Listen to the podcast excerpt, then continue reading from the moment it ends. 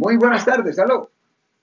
Sí, buenas tardes, abogado Cross. Eh, Sí, señora. Yo vendí un vehículo en abril del 2019 y en el papel ese que llaman release con la información del nuevo dueño. Este- esta persona hasta la fecha no ha registrado el vehículo a su nombre y me llegó, me ha llegado un ticket de varios tickets de, de San Francisco por street cleaning Sí, y yo no le he querido pagar, no, he escuchado que si yo pago, pues que estoy asumiendo responsabilidad y yo siento que yo hice lo que se supone que llenar la forma y, ellos ya me mandaron una carta esta semana que dice que como no he pagado me van a mandar a colección. Yo puedo hacer algo en contra de, de esta compañía. Eh, debe preguntarle, well, no es contra la compañía de que hace el citatorio, pero ¿usted ha ido al departamento de motor vehículos para, pa- para pedir que la saquen a, que saquen su nombre del sistema con ese vehículo?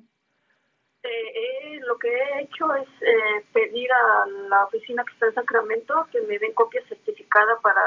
Eso es lo único que he hecho y se los mandé a esta compañía que cobra diciéndole que yo, eh, está comprobado con un certificado que yo ya no, yo hice lo que correspondía y me mandaron una copia certificada, pero más no he hecho, no sé qué debo hacer más. Y a mí fuera buena idea, obviamente, ir al departamento de motor vehículo para asegurar que el vehículo no esté en su nombre. Y muchas veces yo he dicho esto en el aire, pero me lo voy a repetir.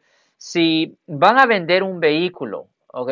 Si van a vender un vehículo, ah, es muy importante que usted y el comprador vayan ahí juntos al departamento de motor vehículos para que se haga el cambio de dueño del vehículo ahí oficialmente. Yo recuerdo cuando yo era niño, mi papá rutinariamente vendía carros y compraba carros y siempre iba con la otra persona al DMV. Si la persona no lo quería hacer, él no estaba dispuesto a hacer la transferencia.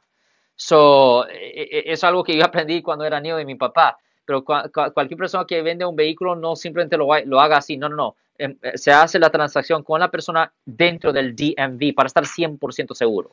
O sea que el hecho, el hecho de que tú haces lo apropiado como la señora, llenas todos los documentos, te Sí. aseguras de que llegue al día, Sí.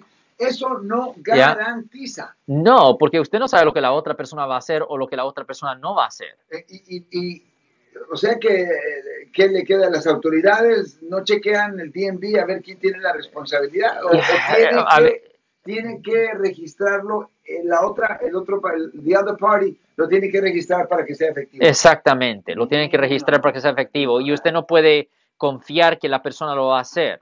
So, cuando usted va a vender un vehículo, es mejor hacerlo ahí en el DMV y hacer todo el papelero ahí y que usted vea que ya se ha cambiado el nombre de la otra persona, así usted ya se puede lavar las manos. Si les gustó este video, suscríbanse a este canal, aprieten el botón para suscribirse y si quieren notificación de otros videos en el futuro, toquen la campana para obtener notificaciones.